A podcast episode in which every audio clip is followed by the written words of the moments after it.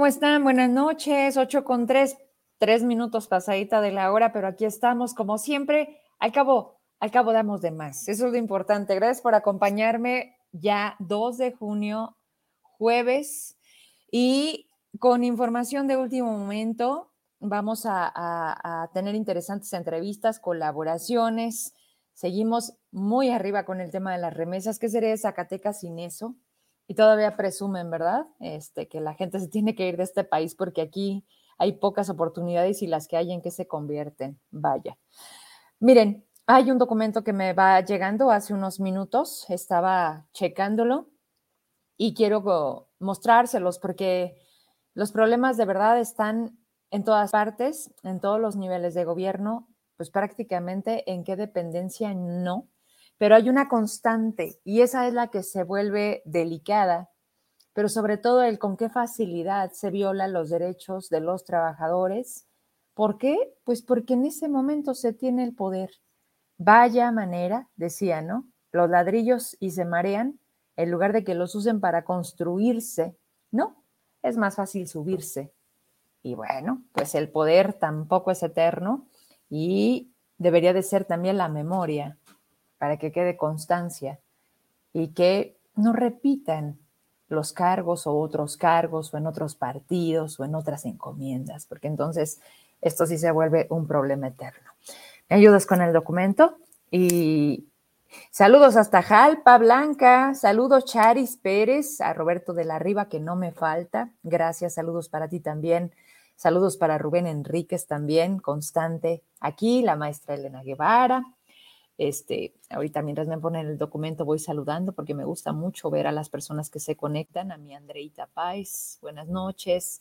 Miren, este documento es del Sindicato Nacional de Trabajadores de la Secretaría de Infraestructura, Comunicaciones y Transporte, sección Zacatecas. Es un manifiesto de inconformidad, tiene fecha del pasado 20 de mayo.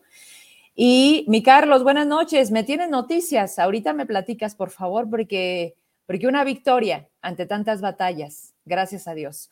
Este documento se elegirá al ingeniero Jorge Arganis Díaz Leal.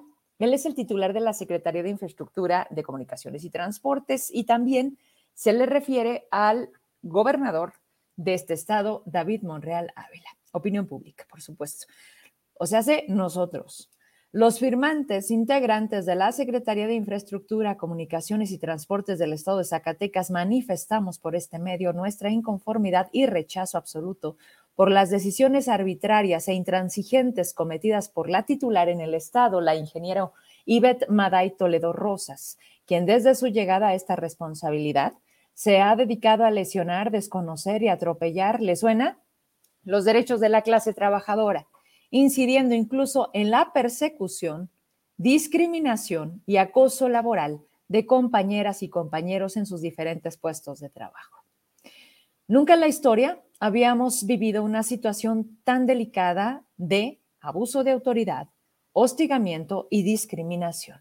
Lamentamos profundamente que nuestra Secretaría, una de las más importantes del país, esté la titular más enfocada en hostigar a los trabajadores en lugar de tener contacto y acercamiento con los constructores y con nuestro gobierno y sumarse al crecimiento y desarrollo de la infraestructura de nuestro Estado. Continúa el documento.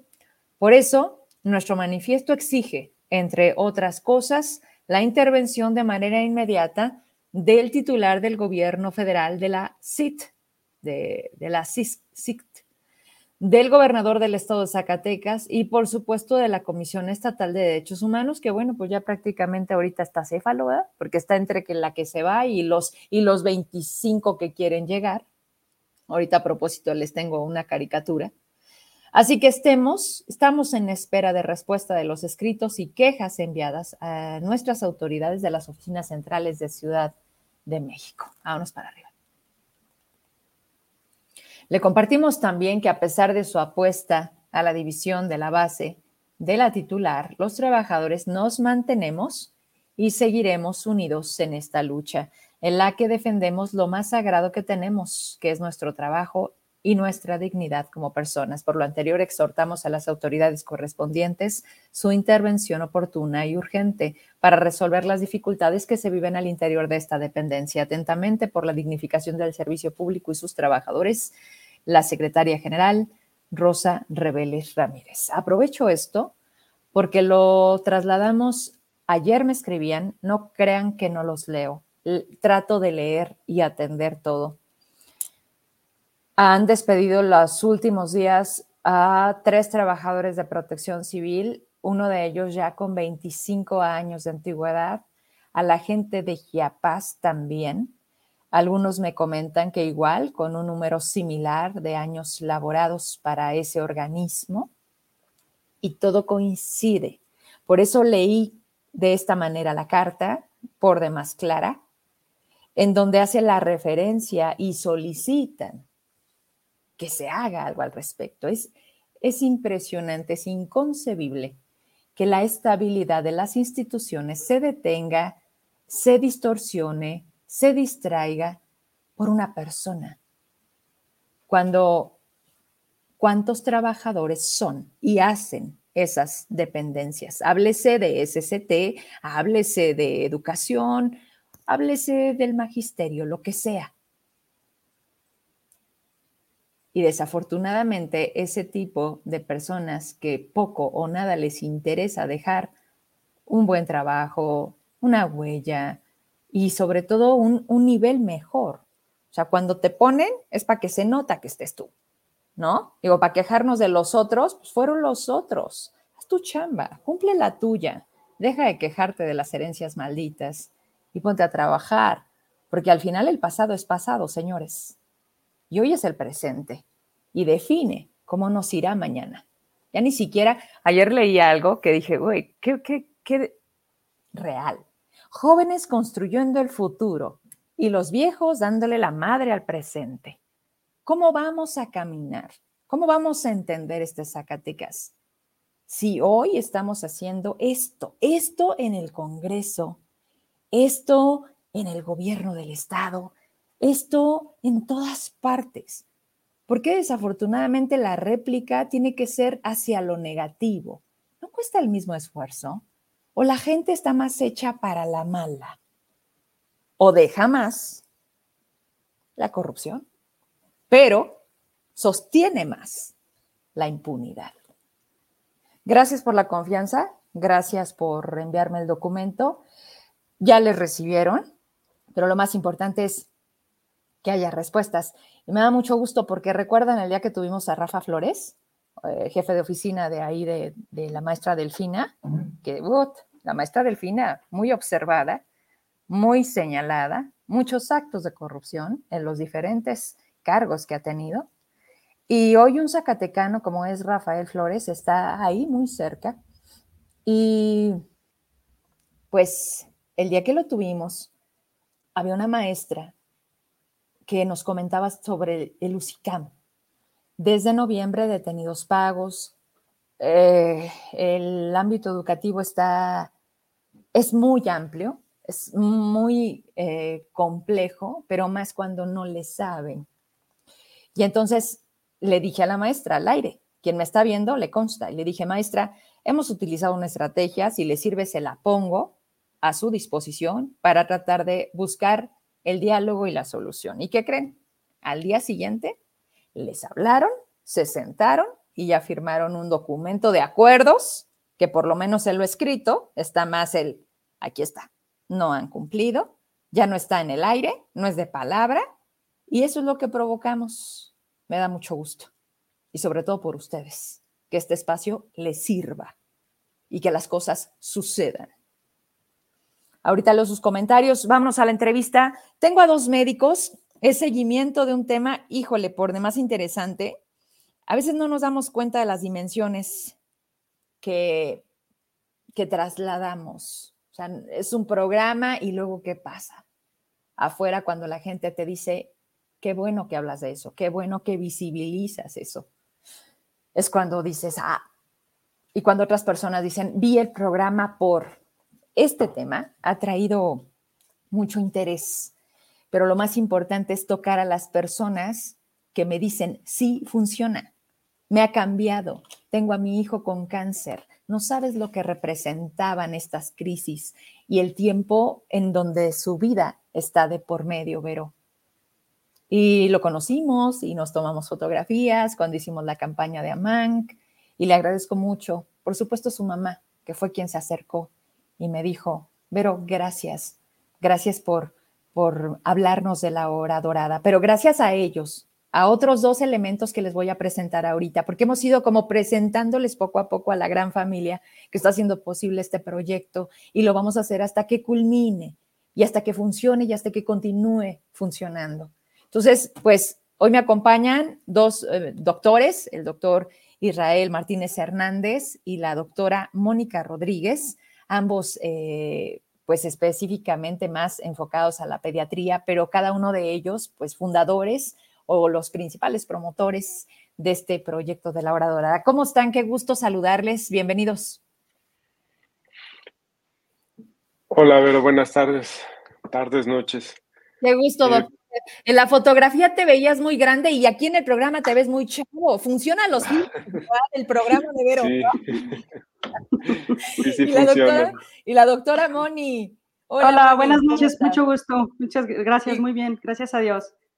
Igualmente, muchas gracias a ustedes por aceptar. Hemos este, logrado un canal de comunicación con la doctora Angélica, que le agradezco y segura estoy que está viéndonos. Y, y me decía, Vero, la primera vez que me dijo, se trata de esto, yo dije, ah, caray. Y eso abrió un montón de cosas y les digo que a veces no, no dimensiono cuando, cuando llegas a la gente que hace uso del servicio y dices, ah, sí funciona y está funcionando. Doctora Moni, actualíceme, a lo mejor no tengo la precisión, pero por ahí de un mes, un mes y medio tuvimos aquí a un par de compañeros de ustedes. ¿Cómo vamos? ¿Cómo vamos avanzando? ¿En qué etapa vamos? ¿Qué nos falta?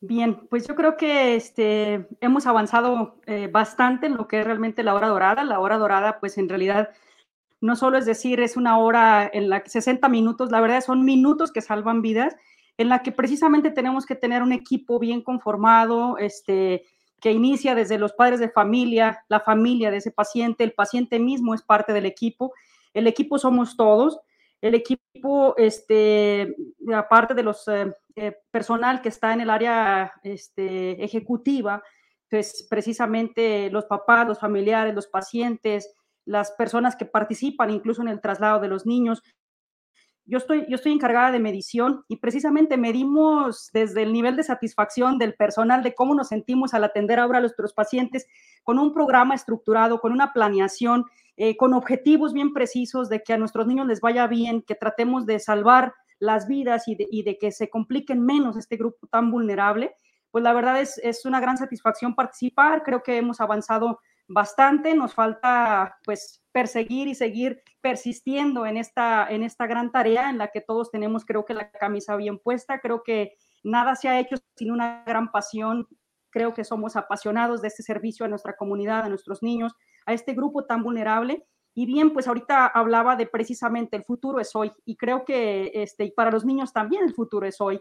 Eh, una situación importante que quisiera externar aquí precisamente de, lo de la medición, pues medimos precisamente tiempo, los minutos, desde cuánto hacen nuestros niños desde el lugar donde viven. Sabemos que Zacatecas, eh, nuestro hospital, eh, atiende niños que son de comunidades precisamente de más de tres horas, pero a veces le preguntamos, de hecho en el interrogatorio hacemos ese énfasis, ¿cuánto hace de su casa aquí desde que terminó o detectó la fiebre? ¿O por qué no se vino? Y a veces eh, nos ha costado trabajo entender que todavía hay mamás que dicen, no, me fui a la una de la mañana que Juanito tenía fiebre porque la inseguridad, por la inseguridad no me pude venir, eh, no solo pues a veces es el traslado, no solo es la economía, ahora nuestros papás, nuestros niños, incluso también se están viendo afectados por esta situación tan importante. Entonces, realmente medimos bastantes cosas, son, son procesos, son mediciones de atención, son satisfacciones del personal, la satisfacción también de nuestros usuarios. Les preguntamos a las mamás cómo se siente ahora que tenemos este, este plan de acción de atenderles de esta manera.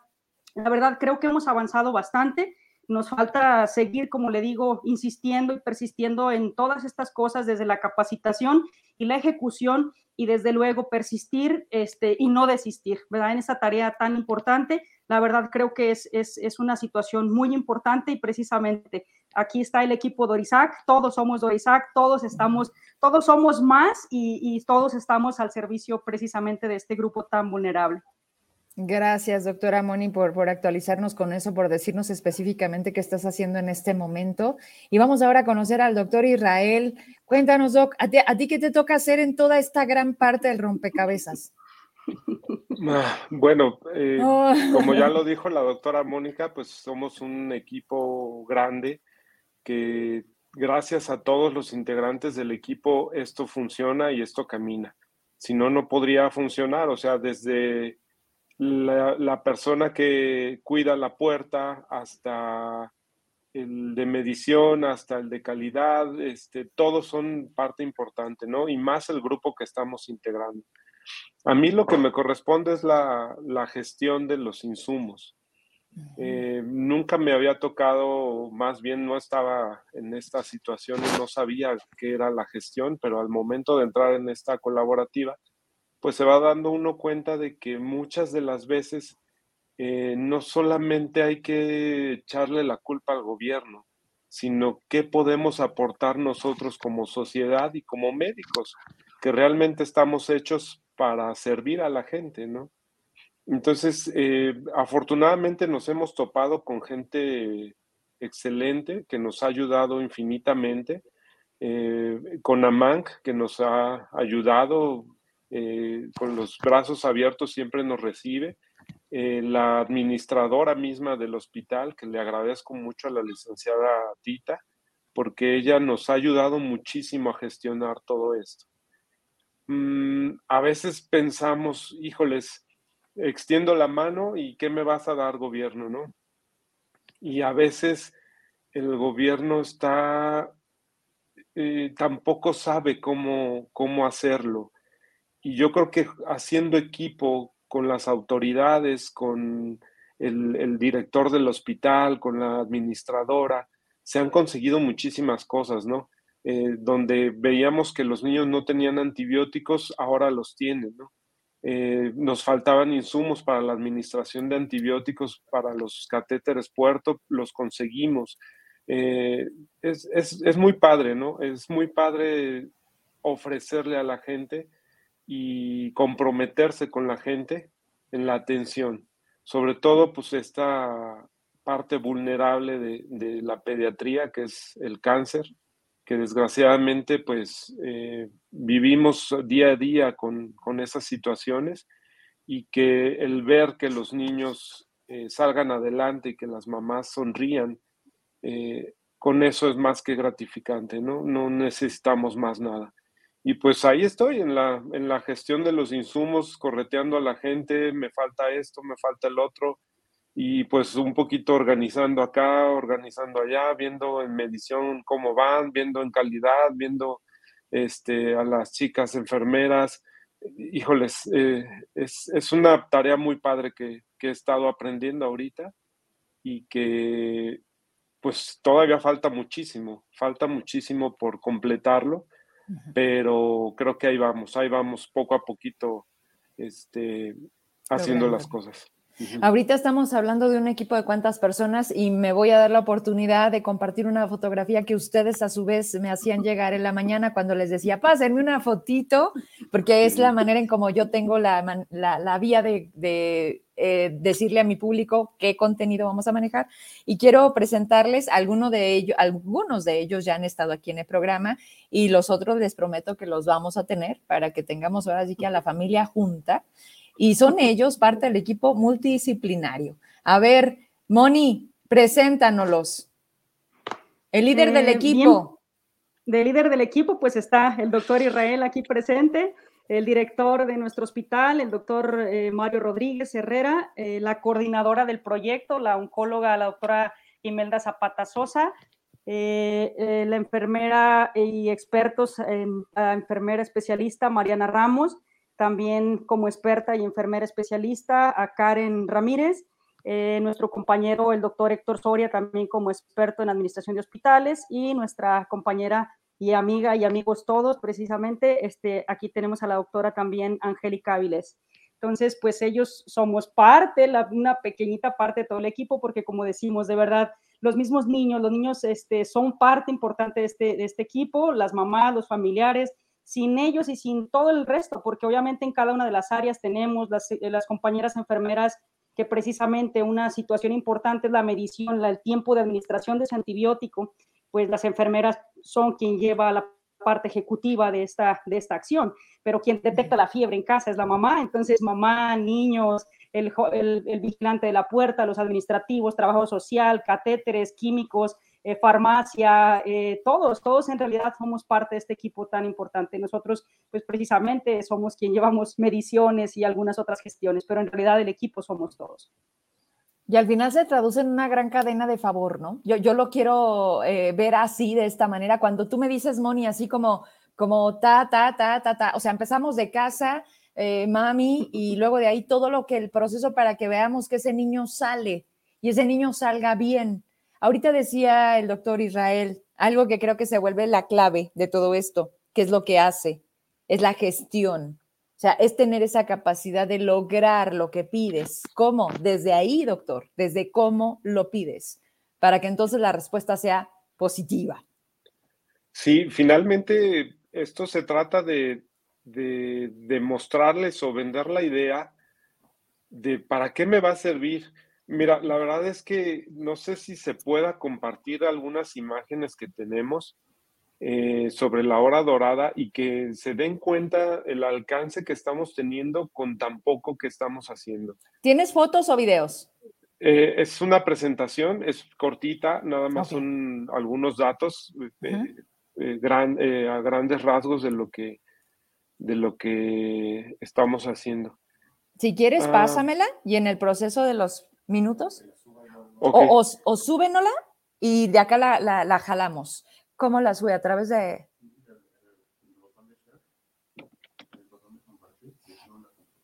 Si estás en tu computadora, en el botón de compartir, si tienes ahí abierta la, presentación, ahí le das y nosotros, y nosotros la jalamos. Y tú... Archivo... No. Compartir. Ay, es que esto de la tecnología también. No te preocupes. Y otra es que no la pueda mandar. Otra es mándamela por WhatsApp. Así como hemos. Y ya yo de acá la saco. ¿Sale? Tú no te preocupes. Este, acá, yo sí tengo a uno muy canijo en tecnología, no soy yo, pero, pero afortunadamente este, siempre me salva y así que tú no te estreses. Vamos a seguir con la entrevista. En este inter, pásame, pásame la presentación para lograr ponerle a la gente la idea de lo que estamos hablando. Hay personas que me dicen, pero ¿de qué se trata? Ahorita que veía el equipo, este, aquí los tenemos a todos conectados y me da mucho gusto porque, eh, exacto, ya, ya identificamos también, miren, ahorita nos está escribiendo el doctor Soria, él con la doctora Angélica fueron los primeros de mis invitados con este tema. Eh, y, no se pierde, por supuesto, el, cuando los tengo también a, otros de sus compañeros aquí. Oigan, ah, listo. Ahora un minuto. Doctora Moni, te dejo hablando a ti. ¿Hay vacancias? ¿Hay necesidad de personal? ¿Hay oportunidad de sumarse? Háblame en el aspecto humano. Este, ¿Cómo estamos?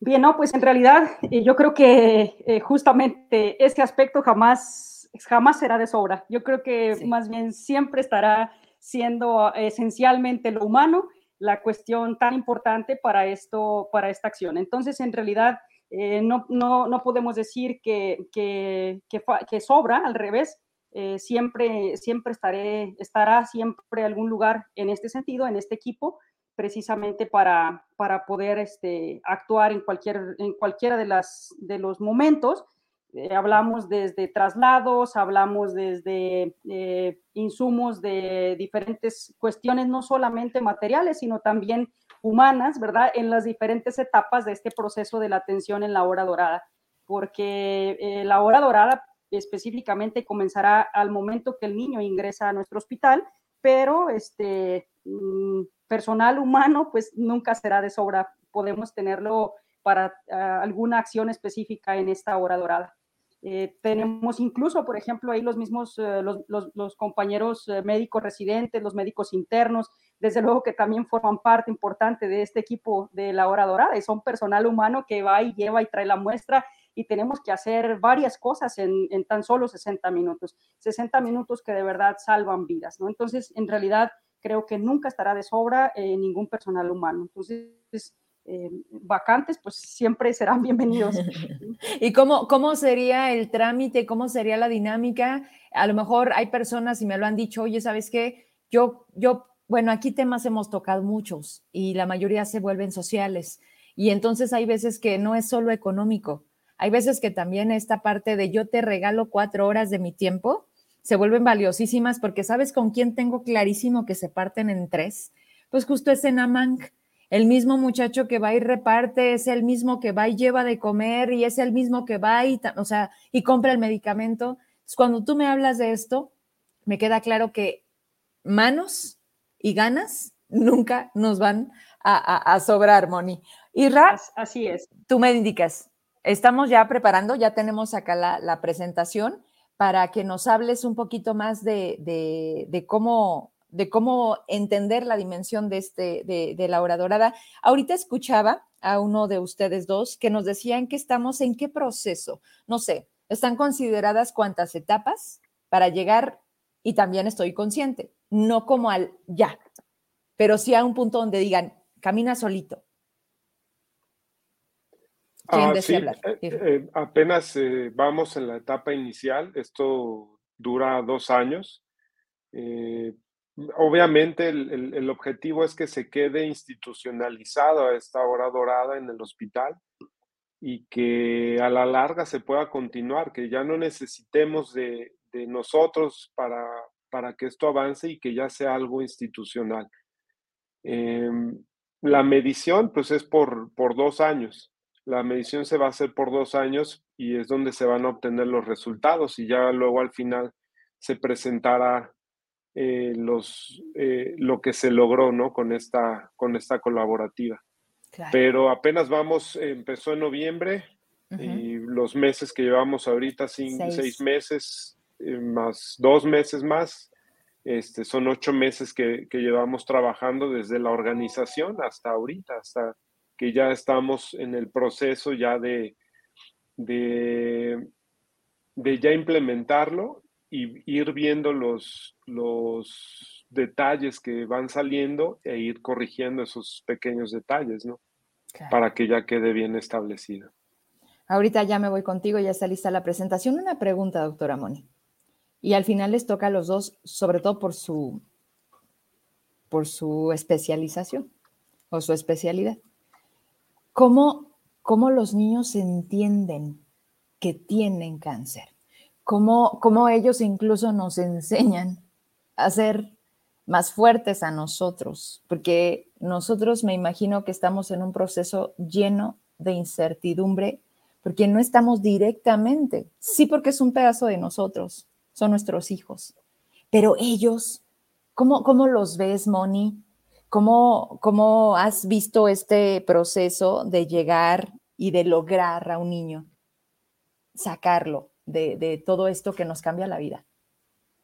Wow, la verdad, este, pues es, es, apasionante, obviamente, la pediatría, desde luego, pero ver precisamente cómo esa vulnerabilidad y esa madurez de un niño, increíblemente, así como usted lo, lo menciona, realmente ese niño quizás dimensiona y acepta más su enfermedad eh, que incluso precisamente antes eh, vive ese duelo, porque desde luego, no solo es para la familia, el niño desde pequeño, hemos tenido niños de tres meses, de un mes, mes y medio que han llegado con leucemias, o sea, leucemias incluso congénitas, que pues precisamente esos niños eh, quizás no se dan cuenta, pero un poquito más grandes, los niños desde la etapa preescolar o los adolescentes, de verdad, como usted lo acaba de decir, mm, eh, nunca vas a terminar de, de tener esos aprendizajes tú como médico pero yo creo que es esa grandeza de la humanidad y madurez de un niño, increíblemente, que te enseña precisamente que la vida y el futuro es el hoy, es de verdad, yo los he visto, estoy en el área operativa, los niños hablas con ellos, los niños te entienden, eh, los niños dimensionan, los niños tienen sentimientos, los niños tienen ganas de salir adelante. Eh, de verdad nos muestran precisamente esas agallas, esas ganas de vivir y esta, esta importancia que hay de, de, estar en el día a día. Y de verdad, ellos llegan y te, voy a canalizar, hablas con ellos, incluso te prestan su manita, este, eh, cuándo me voy a ir, te preguntan, y de verdad ellos entienden, entienden estas situaciones.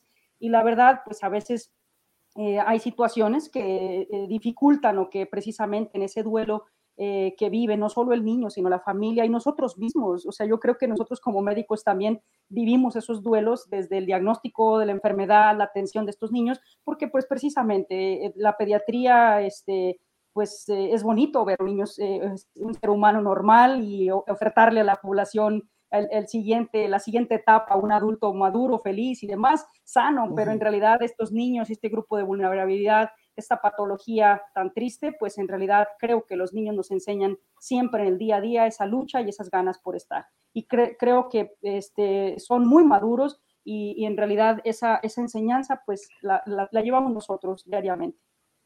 Y, yo agregaría este comentario de la doctora Mariana, justo es ella a quien tuve en el programa anterior, Mariana Ramos, y me encanta lo que acaba de escribir. Igual a lo que me dices, doctora Moni, dice, ellos viven el momento, confían en nosotros para que los ayudemos a mejorar. Nos toca corresponder. Esta última parte me llega porque nos toca corresponder es tamaño social, no solamente cáncer, Estamos hablando de nuestra niñez, esa que también están matando. Y sé que no es el tema, pero no lo vamos a evadir. Entonces, cuando me dice, nos toca corresponder, híjole, gracias, doctora Mariana, y ahorita también leo al doctor Soria, pero sobre todo le voy a hacer caso. He estado en Amán, doctor. A lo mejor la vivencia es, es distinta. Me dice, pero debes ver un día la mirada de una niña y te estrujará el corazón y sabrás que debes hacer algo por él, lo mínimo que sea. Y a lo mejor lo mínimo que yo creo es hablar de esto, es decir, cómo podemos hacer y qué está pasando, porque, porque esto también vale la pena que sea socializado. Eh, doctor Israel, ya está tu presentación. Bueno, ya está la presentación. ¿Nos la vas explicando? ¿Nos la aventamos así como, como, sí, como es, Sí, si quiere rápido, eh, nada más es eh, poner unos puntos muy, ser muy puntual en algunas situaciones. la que sigue, por favor. Sí. ¿Qué hemos logrado con la hora dorada? La que sigue. Bueno, aquí esa gráfica es importante porque aquí, así iniciamos con nuestros tiempos de atención hasta de 300 minutos en donde llegaba el niño al triage hasta que se le administraba el antibiótico, 300 minutos. ¿Eso en qué, qué implica? Pues días de estancia hospitalaria, costos de terapia intensiva, más o menos un día de aproximadamente, no tengo bien el dato, pero aproximadamente eh, un día de terapia intensiva está en 15 mil pesos eh, de recurso. Y obviamente las estancias prolongadas que eran hasta de meses, ¿no? Un mes, dos meses. La que sigue, por favor. ¿Qué avances hemos tenido? La que sigue. Vean cómo em, empieza a, hacerse la colaborativa, cómo empieza en, septiembre a hacerse la medición y empezamos a llegar en nuestros tiempos a, a mejorar esos tiempos. La que sigue en donde sí ha habido picos eh, de que hemos tenido algunas fallas al principio, pero han ido disminuyendo. De tal suerte que la, que sigue, que en donde llegamos al objetivo. Iniciamos con 300 minutos y en esa gráfica ya llegamos a los 60 minutos en abril.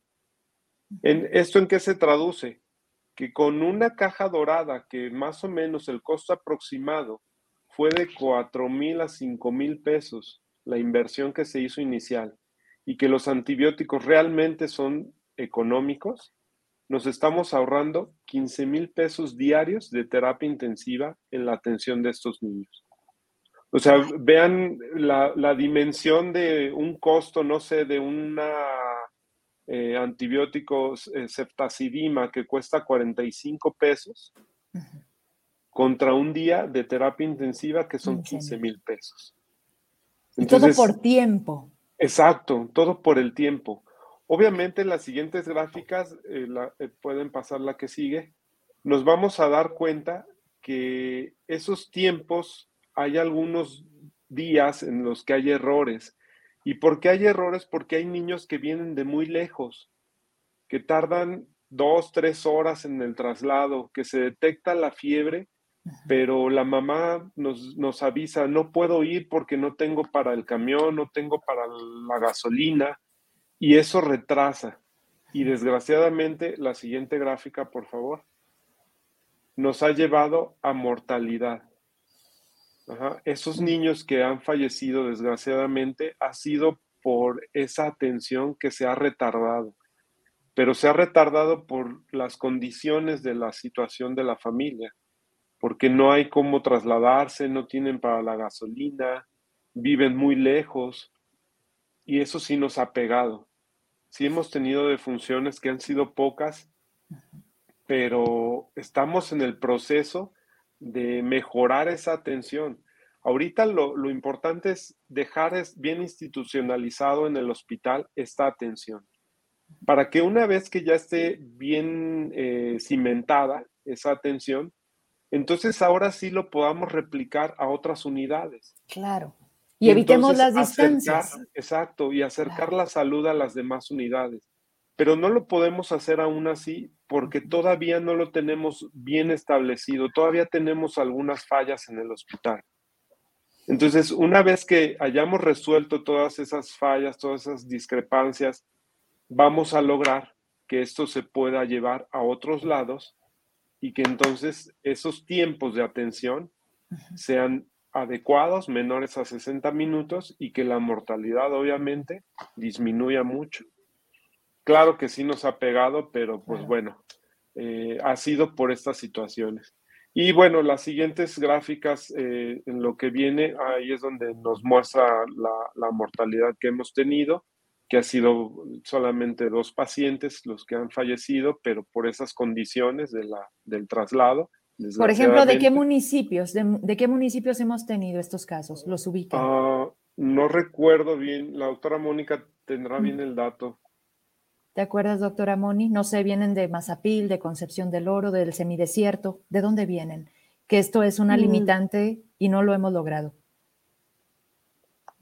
No, la verdad no, no, ahorita no tengo, no tengo el dato de, qué municipio llegaron estos, niños.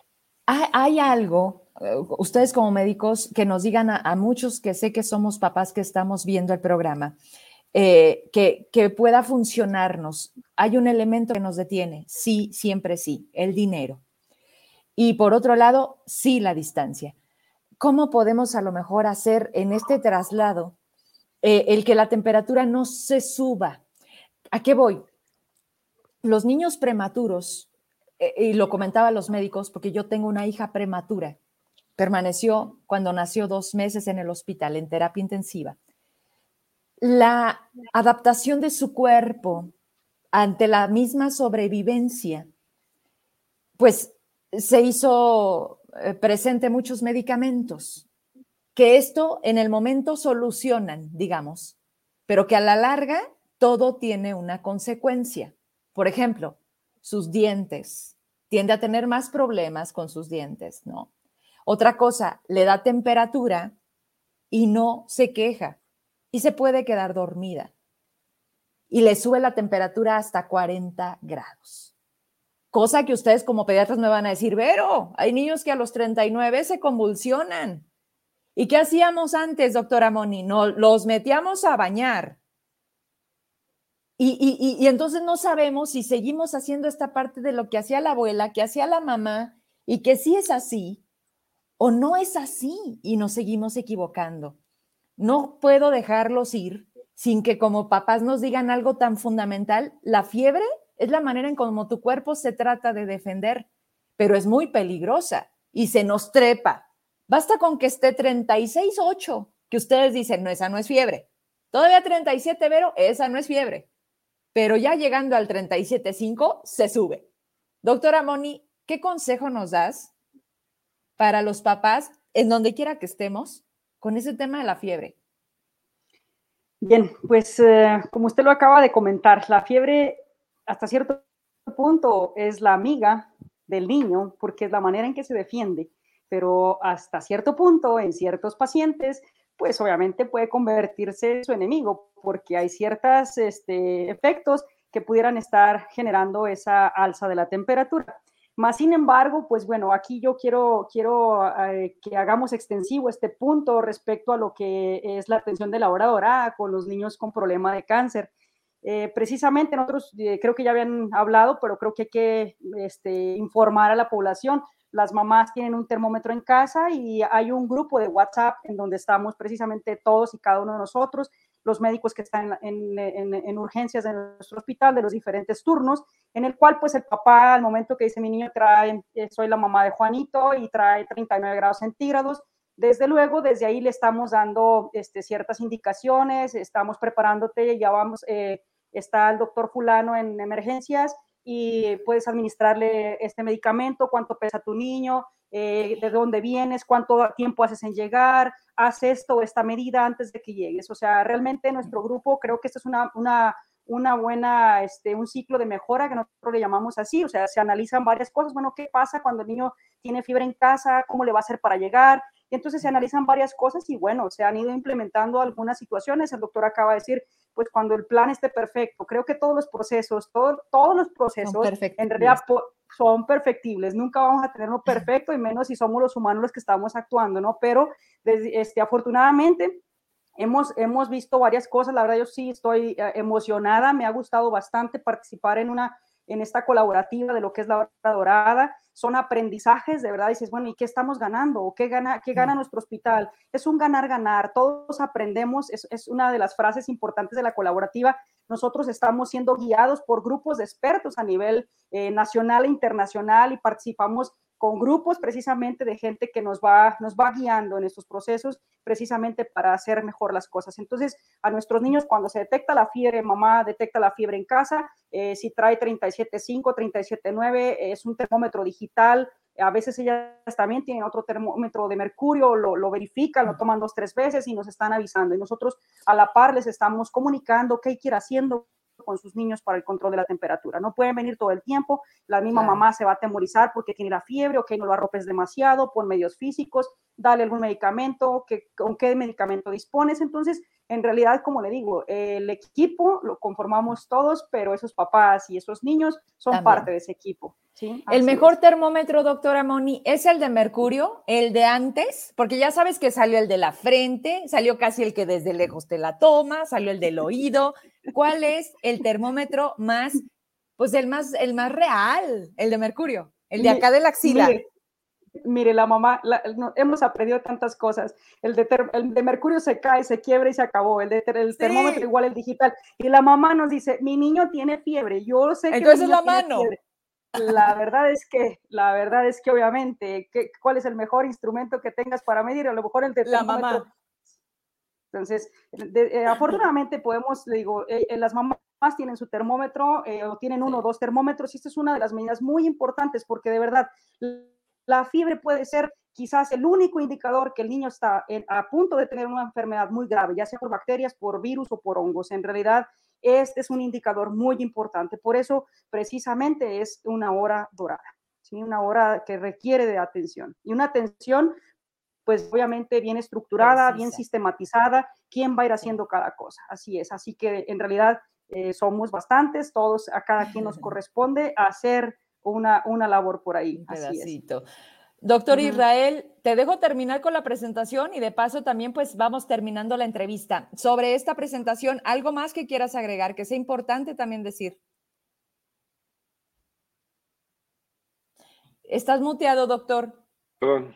No te preocupes, adelante, adelante. Eh, sí, me, me, gustaría que pasaran las fotografías en donde recordarles eh, los niños que ya tenemos en esta colaborativa tienen un pasaporte dorado, que es la forma de identificación.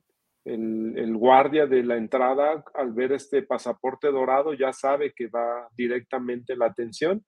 Eh, también, aunque no lo lleve la mamá, porque a veces se les puede olvidar, eh, el grupo de WhatsApp, que es donde se pueden comunicar los, los papás. Y la siguiente, por favor. Eh, tenemos señalíticas en el hospital que le indican a la mamá dónde llegar, por dónde llegar y la van guiando hacia adentro del hospital. Obviamente también el, WhatsApp, ya los médicos van sabiendo, ya están esperando al, niño. Y, pues sí resaltar eh, también que este problema de las distancias, pues ya también a Mank eh, nos está ayudando muchísimo con lo de la transportación de los niños, de, la gestión para que tengan gasolina los niños y se puedan mover. Eh, incluso pues hablar con, los municipios para que protección civil, eh, los mismos hospitales puedan trasladarlo sin costo a, los niños, ¿no? Eh, Oye, la iniciativa privada también puede entrar, me imagino, te lo comento porque cuando apenas estaba en pañales el proyecto de los CRIT, yo me acuerdo que el municipio de Fresnillo, a través de Peñoles, mm, apoyaba la mensualidad de los traslados con determinados niños. Yo te lo comento porque al final es bien interesante, doctor, y yo quiero agradecer siempre porque este programa nos ha dado muestra de mucha solidaridad. A veces nada más basta que digamos cómo y luego dicen que organizados ganamos todos. Y ahorita que me dijiste eso, híjole, yo creo que si las empresas, vaya, la IP, las cámaras, los organismos empresariales adoptaran a 10 niños, a 5 niños, a 3 niños, créeme que la gasolina no sería un impedimento, ¿no? Pero... Sí, no. la, ¿verdad? es que, por ejemplo, ahorita Mang nos ha estado apoyando muchísimo. Eh, híjoles, tienen un, un enorme corazón de servicio y, nos han estado apoyando muchísimo, ¿no? Eh, yo creo que de esa manera, por el momento que se vaya resolviendo las situaciones, vamos a ir resolviendo la, cuestión. Y claro que vamos a, a seguir tocando puertas con, más empresas, con más instituciones que puedan ayudarnos a gestionar y a obtener recursos. ¿Tenemos al final de la presentación o tenemos aún más, doctor? Ahí hay un poquito más, ¿verdad? No, solamente son fotos, presentarles la caja dorada y el carro dorado, o sea, realmente son... Eh, Eso ya los habíamos visto con las doctoras, con Mariana. Que, que son eh, prácticos, son baratos, no gastamos mucho dinero, no ocupan tanto espacio, pero sí salvan vidas. Bien. Y pues... Ahí llegamos. Oigan, pues no sé si tengamos el gusto de volvernos a ver. Lo que sí es un hecho es que dentro de un mes volvemos a hablar de esto y ya iremos caminando para ir logrando, como luego lo dicen, ¿no? El, el, el nos regresamos, el nos equivocamos, el lo cambiamos. Me dio mucho gusto conocerlos. Este, gracias, gracias por seguir aceptando las invitaciones. Hay un compromiso y bueno, pues siempre nos gusta también cumplir. Cuentan con este espacio para esto. Gracias, doctora Moni. Gracias, doctor Israel. ¿Con qué te despides? Los eh, despido. agradecerles y agradecerle al, equipo multidisciplinario, a todos los integrantes del equipo de la hora dorada, este, y también agradecerle a todos los papás la confianza que nos han tenido, a la institución misma, a los administrativos de la institución y a toda la, gente que, que, integra este gran proyecto. Y pues aquí seguimos este, comunicando. Gracias, doctor Israel. Qué gusto conocerte. Doctora Moni, ¿con qué te despides? pues muchísimas gracias. El agradecimiento y el reconocimiento creo que es la dualidad más importante que engrandece precisamente estas situaciones. A todo mundo, gracias y mi reconocimiento para, para usted, el programa y eh, para los padres de familia y en a la sociedad misma que ojalá todos, todos nos sumemos a hacer más para estar al servicio con estos niños. Que así sea. Un abrazo. Hasta pronto. Buenas noches y gracias. Hasta luego. Adiós. Buenas noches. Bye. Vamos a terminar el programa con la colaboración. Híjole, qué temas, qué temas. Vamos a hablar de finanzas. ¿Cómo anda usted en la cartera? También trae 200 pesos y un detente. A ver, Víctor Hugo Galicia, ¿usted, ¿usted qué trae en la cartera, maestro? Qué gusto saludarlo. Ya lo extrañaba. Oiga, me encanta porque le escucho su risa de, ay, Verónica. ¿Cómo está? no, al contrario, muchas gracias, buenas noches por estar aquí con, nosotros, por la invitación. Y bueno, pues hablar este, de cosas no tan gratas como lo que acabamos ahorita de escuchar con esta maravillosa y espléndido trabajo que están haciendo los doctores con los niños, que es una situación, bueno, pues bastante precaria y qué padre, ¿no? Qué bueno y que a través de su medio pues esté dando a conocer. No, hombre, maestro, gracias. Esas cosas son las que nos dan aire, ¿no? Cuando dices, ah, sí vale la pena, no todo está mal. Oye, maestro, dime la verdad, ¿Cuánto dinero traes en la cartera? Así, o sea, de cómo ha cambiado nuestra austeridad. ¿Tú has decidido tu austeridad republicana o definitivamente la cosa no va bien? Bueno, estamos en la, estamos en la miseria republicana, ¿eh? Estamos ah, ya no es austeridad, es miseria. no, no, ya es miseria republicana, definitivamente lo que estamos ahorita viendo, porque las, carteras, las carteras están vacías. Hoy creo que las personas, los ciudadanos, estamos ya comenzando a resentir eh, los efectos de la inflación, el incremento de los precios de los bienes y los servicios, qué es lo que está sucediendo realmente con nosotros en ese sentido y sobre todo la parte sustancial. ya no nos está alcanzando. Apenas vamos a cerrar el primer semestre del año. Las condiciones eh, de la economía se están deteriorando cada vez más los pronósticos en ese sentido creo que también no, no son los más halagüeños en esa, en esa parte. Y bueno, digo, últimos, las últimas semanas he tenido la oportunidad de andar mucho en la calle y me he encontrado a muchas personas, bendito Dios, donde dicen, oye, es que te escuché, te vi, y, y no hay una buena, pues no, no hay una buena. Carajo, no hay una buena. Oiga, oiga, maestro, pero lo más preocupante es que creen que es uno. O sea, también, ¿no? Dice, oye, maestro, dame Justo ayer me aborda, me aborda una persona y me dice, bueno, este, pues, saca algo que, que, sea interesante. Bueno, vamos a buscar qué, qué cosa tenemos de manera, de manera importante en ese sentido. oye, maestro, y queremos buscar algo interesante y nos topamos con un video del gobernador comiendo pitayas, ¿no? Híjole, pues ¿cómo le hacemos? Bueno, no, no, veíamos ahorita el comunicado de la Secretaría de Economía, digo, de la Secretaría de Comunicación y Transporte, lo que está haciendo esta señora, ¿no? Con, los compaisanos, lo que está pasando en protección civil con el otro señor también. Digo, es triste en ese sentido, porque son gentes que vienen de fuera, no tienen absolutamente nada que hacer, absolutamente. No Ni amor por esta tierra. Mira, al, al final me sirve, si los de aquí que dicen que la quieren, se sirven. Imagínate los cabrones que vienen de fuera. Pues, pues dicen, Zacatecas, gracias, son muy tarugos. Claro, así ¿no? Oye, pero me extraña mucho, maestro. Yo sé que lo tuyo son las finanzas. Así es. Pero tú eres un hombre que me encanta porque siempre, pues, siempre platicamos de todo. Oye, vienen las elecciones. Así es. El domingo hay elecciones en seis estados de este país. Y, y bueno, yo solamente comparto, pues, las encuestas que sube Mitowski, las que quieras, eh, reforma. Y luego a lo que voy es, la gente se enoja contigo. O sea, yo no las hago, yo no opino, porque opinar es un deporte muy arriesgado, pero sí lo practico, ¿no? Porque sí, no todo mundo estamos pagados con una beca. Sí. Y entonces la gente dice, es que Morena va a ganar 6 de 6. Y dices, pues qué bueno. O sea, aquí fíjate nomás, Zacatecas ha sido ejemplo de campaña, pero de lo que no se debe hacer. O sea, dicen, Zacatecas, uy, qué miedo. Van a Latinus y le dice el que anda buscando la gubernatura por la fusión de los partidos, que pues no están viendo a Zacatecas y dices tú, una buena, una buena. Y nos sube la gasolina.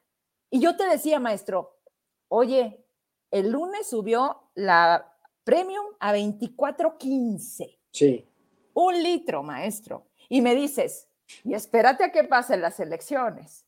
¿Por qué me dices eso? La, economía y la política no pueden desprenderse, es una, una simbiosis ahí que existe en ese sentido. Los efectos políticos, perdón, las decisiones políticas tienen un efecto económico y las decisiones políticas tienen, las decisiones económicas tienen un efecto político, invariablemente. Yo siempre he dicho, sostengo, tenemos muchos años dedicándonos al análisis de las finanzas, de la economía, no solo en la entidad, sino a nivel, a nivel nacional. Y la, el panorama que hoy estamos observando es eh, a través de tres escenarios. El primero, tenemos un subsidio a las gasolinas a través del famoso IEPS, que va a costar 400 mil millones de pesos este año al erario público. Eh, ¿Eso qué significa en términos, en, en, bolitas, en bolitas y palitos? Bueno, pues que simple y sencillamente el gobierno no está teniendo los recursos suficientes para enfrentar las necesidades y los compromisos del Plan Nacional de Desarrollo. Ya lo vimos en Zacatecas cuando hay un recorte en las participaciones federales por concepto del IEPS que no llegaron a la entidad y que obviamente ponen en riesgo otros programas. Número uno. Número dos, eh, se ha presumido mucho a nivel nacional y bueno, creo que aquí es el único espacio donde lo puedo decir y lo puedo decir por su nombre, en el sentido de lo que representa eh, el, detalle de subsidiar las gasolinas. ¿Y por qué lo decíamos? que puede pasar después del próximo domingo? Bueno, pues ya dependiendo de los resultados que pueda haber en, en, las elecciones de 6 de 4, de 4 de 6 o de 6 de 6, lo que vaya a hacer, no podemos seguir sosteniendo el, el subsidio a las gasolinas. A lo mejor no va a haber un gasolinazo como estábamos acostumbrados, pero sí vamos a ver lo que estamos ya observando y sintiendo en el bolsillo. Estos incrementos graduales a las gasolinas, que al final de cuentas, cuando hacemos ya el, el, el, saldo, el saldo final, el balance final, no vemos que subió un peso, subieron unos 50, unos 80 ¿sí? por litro de gasolina, llámese verde, roja o diésel, en cualquiera de las tres versiones. Entonces, ¿qué es lo que va a suceder? Yo no sé de dónde el gobierno federal va a sacar los recursos suficientes para atender las necesidades cuando tenemos un déficit en la captación de recursos por concepto del IEPS. Si bien es cierto, y eso también es importante decirlo porque así lo mencionó también la Secretaría de Hacienda a través del SAT, tuvimos un remanente importante, un ingreso importante a través del ISR y del IVA. Pues claro, porque hay que recordar que en marzo y en abril presentamos nuestras declaraciones y tuvimos que pagar los que teníamos que pagar. ¿sí? Hay que ver lo que va a suceder a partir de abril y ya los siguientes meses cuando no haya el recurso suficiente ni por IVA ni por ISR. ¿Por qué? Porque además los empleos que se están creando son empleos que están dentro y únicamente en el salario mínimo. Se ha presumido mucho que se han generado empleos, que se ha recuperado la... Sí, definitivamente, y eso tenemos que reconocerlo. Sin embargo, no son empleos bien remunerados, están con el mínimo. Hoy trabajamos de 35 a 48 horas más de lo que estábamos trabajando antes de la pandemia. Por el mismo con precio. ingresos menores. Nada más para darles una idea. Y eso nos da pie justamente al comentario de lo que queríamos platicar el día de hoy, sobre el crecimiento económico de nuestro país. Ya Banco de México hizo un ajuste importante en el crecimiento de nuestro país, lo establece en el 2.2% para este, para este año, eh, yo soy más pesimista, creo que si crecemos al 1% nos va a ir bien, si no, pues este, quién sabe y nos veremos en diciembre para ver quién tuvo la razón. Espero equivocarme yo, definitivamente, sin embargo creo que las condiciones no están en ese sentido en las mejores o de la mejor manera o de la mejor forma. Hablemos de remesas. El otro punto es la remesa. Y aquí hay una parte bien interesante, creo que lo habíamos tocado también en alguna otra colaboración, la importancia que representan las remesas para México y en especial para nuestra entidad. Nuestro país recibió 4.718 millones de dólares nada más en el mes de abril. Representa un incremento del 16.5% con respecto a lo que se tenía el año, el año pasado. Uh -huh. El acumulado de enero del año pasado a abril de este año es de, un, de 17 millones 240, 17 mil 240 millones de dólares. Multiplique nada más usted 17 mil 240 millones de dólares al tipo de cambio de 20 pesos, aunque ya bajó estos días a 19.98, un promedio de 20 pesos, lo que representan en pesos para nuestro país este conjunto de remesas. Creo que por allí el presidente de México pues sigue alardeando que están llegando muchas remesas. Ajá. Vergüenza nos debería de dar porque son los paisanos que no encontraron, que no encontraron okay. al final de cuentas la posibilidad de estar en ese sentido, pues de crear las condiciones y tuvieron que irse del país. Y son justamente ellos los que están mandando esas remesas desde el extranjero, principalmente de los Estados Unidos. Y aquí hay datos interesantes, ¿eh? El 99% de las remesas se hicieron a través de unas transferencias, el 0.7% el 0.7% en efectivo y el 0.3% se dio a través de money order. Y aquí hay otro dato interesante también que la gente debe de entender, es que el promedio de envíos de remesas fue de 383 dólares. Multiplique usted 383 dólares en este momento por 20 pesos, 383 por 20 pesos, están mandando nada más y nada menos que 7.660 pesos en promedio de nuestros paisanos por semana o por quincena o por mes. No, pues mejor no trabajamos. Pues definitivamente, ¿no? Nada más para que observen ustedes la importancia de las remesas y la vergüenza que nos debería de dar por no tener las condiciones aquí en nuestro país. Híjole, te iba a preguntar varias cosas. A ver, me regreso un poquito porque nos lleva a lo mismo. En comparación a Estados Unidos, ¿cómo vamos a andar con la gasolina? Estados Unidos está volándose, se están atravesando la frontera para cargar gasolina porque en Estados Unidos están también elevadísimos. Justamente una de las, de las características es, no podemos comparar los, eh, los precios de la gasolina en México con los Estados Unidos por dos razones. La primera, allá se paga por hora de trabajo, aquí se paga por jornada de trabajo. Si bien es cierto, ya se paga en dólares y aquí se paga en tristes pesos, las diferencias son abismales en cuanto al ingreso. Número uno. Número dos, ellos generan su propia gasolina. El costo por la generación de su propia gasolina es, mucho menor a lo que nosotros nos cuesta importar la gasolina. El 73% de las gasolinas que consumimos son importadas de los Estados Unidos. Entonces, aquí tenemos dos desventajas. ¿Por qué está más barata aquí? Porque está subsidiada. Por eso decíamos, hay que ver qué va a pasar después del próximo domingo, porque seguramente el gobierno federal no va, no le va a alcanzar a seguir subsidiando las gasolinas y va a tener que liberarlas. Cuando usted me pregunta por qué esa diferencia abismal, porque no la están subsidiando. no la están subsidiando. Oiga, maestro, cuando hacemos las cuentas, porque sí que le encanta, pero aparte entiende muy bien los números. Oiga, maestro, ¿desde chiquito le encantaban las matemáticas? Sí, este, de hecho iba a ser ingeniero, pero algo me falló por ahí. y me fui para el otro lado. no, cuando te escucho, o sea, lana lana hay mucha en México. Así es. ¿Hacia dónde la están hacia dónde la están mandando? Fíjate, ¿no se volvería también más electorero el tema de la gasolina, que fue una, una promesa de campaña, maestro? O sea, la gasolina te va a costar 10 pesos. Y luego decía el señor, yo no dije eso. Como si hoy se le olvidara que todo queda grabado aquí. Busca, claro. Nomás basta con que le pongas en el tuyú, dice mi hija. Así es. Gasolina 10 pesos AMLO. ¡Pum!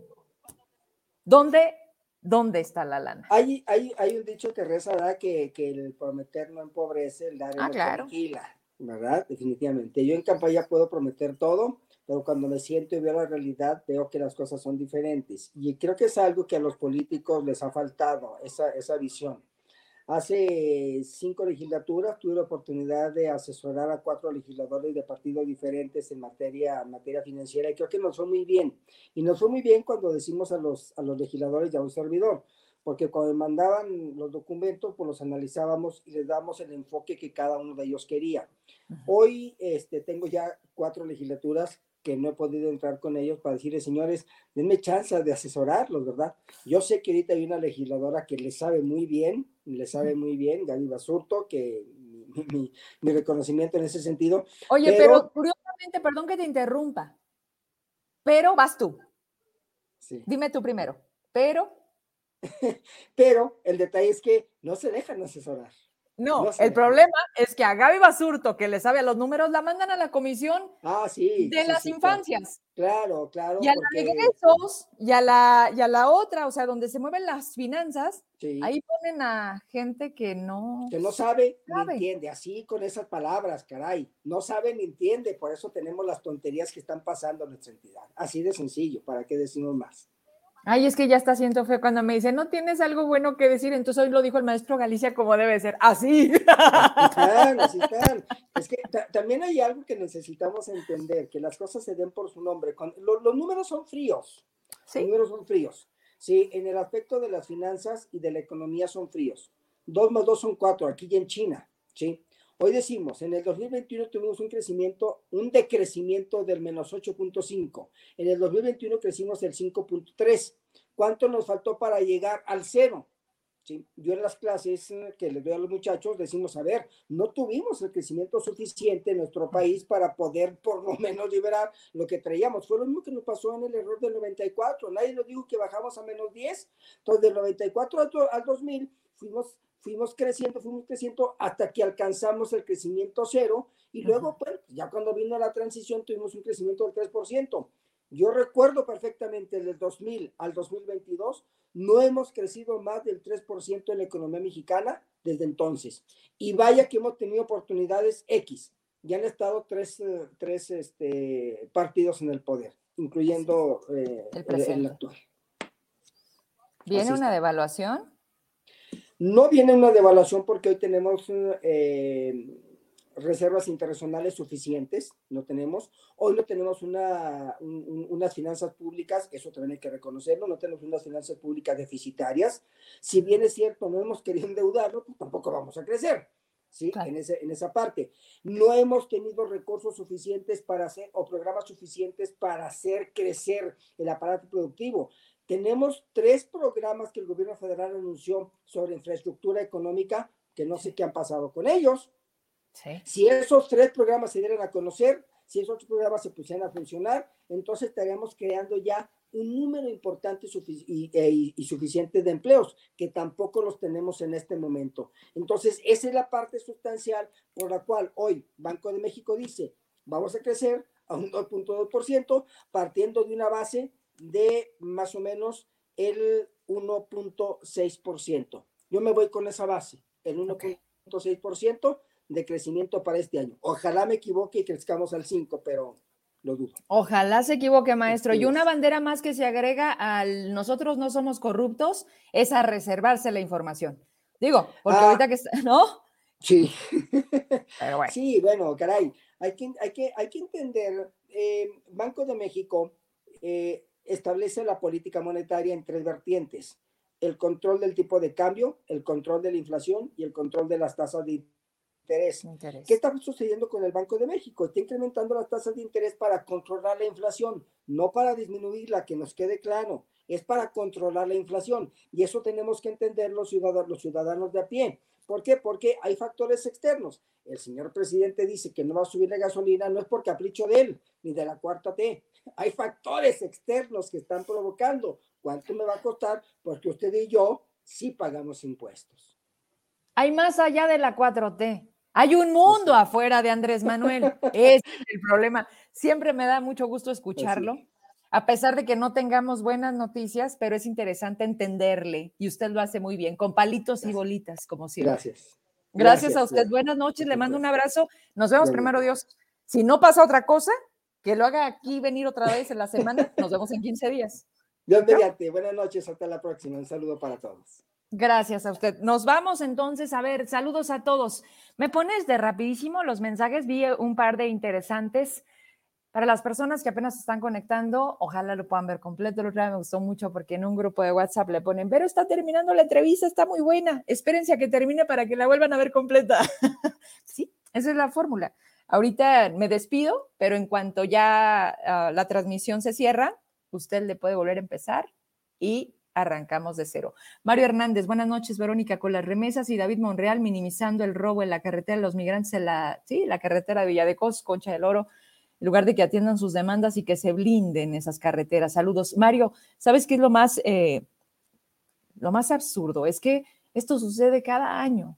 Este tramo siempre ha estado con falta de conectividad, y bueno, pues se supone que ellos pueden resolver todo con el Internet, ¿no? Lo pueden llevar a cualquier parte del mundo, a cualquier parte de México. Pues deberían de empezar por ahí. Ahí la verdad es donde un proyecto, ¿verdad? De una empresa que ofrecía al municipio de, acuérdame, que les decían que a través de la luz, a través de la CFE, se hacía llegar el Internet.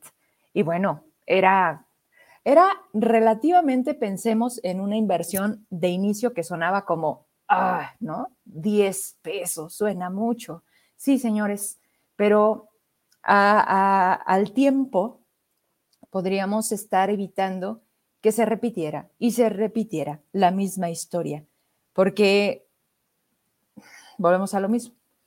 Siempre ha sido así, siempre ha pasado. Pasó con Miguel, pasó con Tello, pasa con David. Y ellos lo han minimizado y al final ha quedado en un lo vemos. Pero dice nada más, a ocho años de haber transcurrido esta nueva gobernanza, no pueden nombrar ni siquiera al titular de la Secretaría del Migrante. ¿Mandé? ¿Qué dije? Mis ganas, pero ocho meses, ya vamos para el año, ¿no? Pero no hay un titular en la Secretaría del Migrante. Es el primer encuentro, es la primera atención. Digo, yo también sé que está esta parte de la otra, la federal, que atiende Nacho, la de los migrantes. Se me fue, pero es la parte federal, la que hace ahí en Fraire, ¿sí? Nacho Fraire. Le mandamos un saludo, a ver si lo dejan venir a entrevista, a ver si usted se mueve distinto o también le dan indicaciones, Nacho, porque ¿cómo estamos en ese tema aquí en Zacatecas? Otro mensaje, mm, mm, mm, pues felicitaciones ahí a los doctores, la verdad es que nos picamos con el tema de la hora dorada, ¿verdad? Rosy Rebeles, gracias por su espacio y atención, licenciada, esperemos se tomen las medidas urgentes y necesarias y con ello tengamos un espacio de trabajo digno. Sí, Rosy, que así sea que una persona no desestabilice, que una persona no quite la productividad y las ganas de los trabajadores. Imagínense en qué se convierten nuestros días cuando ya es un pesar levantarnos, a ver ahora cómo nos van a tratar o a ver si ahora nos van a despedir, ¿no? y luego cuando tu chamba se convierte en aplaudirle al funcionario porque no les nace, ¿no? Como el que mandaba, el que subía hoy, ¿no? Hable bonito del doctor Pinedo porque lo necesita, si no, no nos va bien y hablen mal de la doctora Norma Castorena porque, pues si no, nos va mal. Eso es una burla. Y con esto me termino. Tienes, con, esta termino. Jacqueline, qué pena y qué tristeza que esté viviendo este tipo de abuso la SCT. Sí, no, todo, todo Zacatecas, todo el gobierno, toda la burocracia, todos están bajo estas condiciones de, ¿por qué le diste like? ¿Cuántos likes diste? Págale la quincena. Oye, dale la beca. Y si no, despídalos. Esa es la chamba hoy de la burocracia. ¿Y a qué hora trabajan? ¿Y a qué hora vamos a sacar el plan estatal? ¿Y a qué hora van a hacer el informe? ¿Y qué van a informar? Va a estar interesante, sin duda. Pero primero, pues que se pongan de acuerdo en el relajo que traen ahí que parece más mercado. Es más, el mercado de abastos se ve más organizado que la legislatura que hoy tiene Zacatecas. Dice, la gente sale a buscar su sustento y el de su familia. Y miren con qué se encuentra con una directora que lejos de apoyar, abusa, hostiga, discrimina a sus trabajadores. ¿Por qué? ¿Por qué serán así? Habrá tanta infelicidad en su vida que se desquitan con los otros. Me están mandando un comentario y unas fotos. Oigan, ¿aquí anda el Julio César Chávez o qué? Porque resulta que el hijo de Don Davis anda tomando. No, el que anda es el otro, ¿no? El, Anda el Julio César Chávez, pero no el alcalde. Oye, ¿de dónde anda? Hace mucho que no lo vemos. Y ya no salen las fotos con el Davis. Yo creo que ya se no. Ahora no sale de Fresnillo. Ayer Saúl aquí, ahora resulta que en, ocho meses ha hecho más obra que Alejandro Tello. Yo dije, ay, cabrón, ¿dónde está Saúl? Saúl. No, Saúl, que no te engañe. Y tampoco nos engaña. ¿Mm? Me dicen que si puedes, me, acompañas con la caricatura. Uy, uy, uy, uy. Me dicen que todos tienen padrinos y madrinas. Me dicen, pero, ¿sabes quién respalda a la secretaria de la mujer? A la que tiene doble plaza, a la que cobra como maestra y a la que también está la Secretaría de las Mujeres. Lo raro es que tiene turno matutino. ¿Cómo le harán para cumplir con el horario? Raro, ¿verdad? ¿Y cómo le harán con la austeridad? Porque ya ven que también es parte de lo que dijeron, que no había lana y se clavaron todas las herencias malditas. Me dicen que al parecer la tesorera del Senado de la República. Vaya. Me apoyas con la caricatura y nos vamos porque, pues miren, dice aglomeraciones. Este es de mi querido yo, del, del yo, Quesada, de Pablo Quesada. Dice, perdón, ¿es la fila del SAT?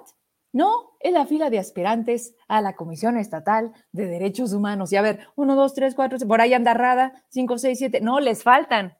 Por ahí anda Rada, mi chava Estrada, algunos que definitivamente deberían de llegar sí o sí. Y otros que dices, híjole. Perdón, ¿y lo del Istesac? A ver, Carlos López, ¿me tienes noticias? Contigo me despido. Y pues nos vamos. Dice, ni loco voten por Morena. Yo voy a Aguascalientes a votar por Tere. Pues bueno, que cada quien sea libre, que salgan a votar. Eso es lo más importante, que su voto sí defina, que su voto sea lo que las mayorías elijamos, que no sea pagarles 500 pesos o darles una despensa, porque ya vieron qué caro sale aceptar esa condición. A mí me extraña cómo la gente se indigna, volvemos a lo mismo, cuando tú compartes algo que a ellos no les gusta. Yo creo que les está yendo muy bien. Yo creo que este México tiene mucho, pues mucha mejoría. Yo creo que las desigualdades están terminando. Yo veo un México que sigue gritando paz y justicia. Ese es el México que yo vivo, ese es el Zacatecas en el que yo salgo y en el que sí se siente miedo. No es percepción. ¿Por qué? Porque lo mataron, estaba sentado en la, en la banqueta y lo ejecutan. ¿Eso es percepción?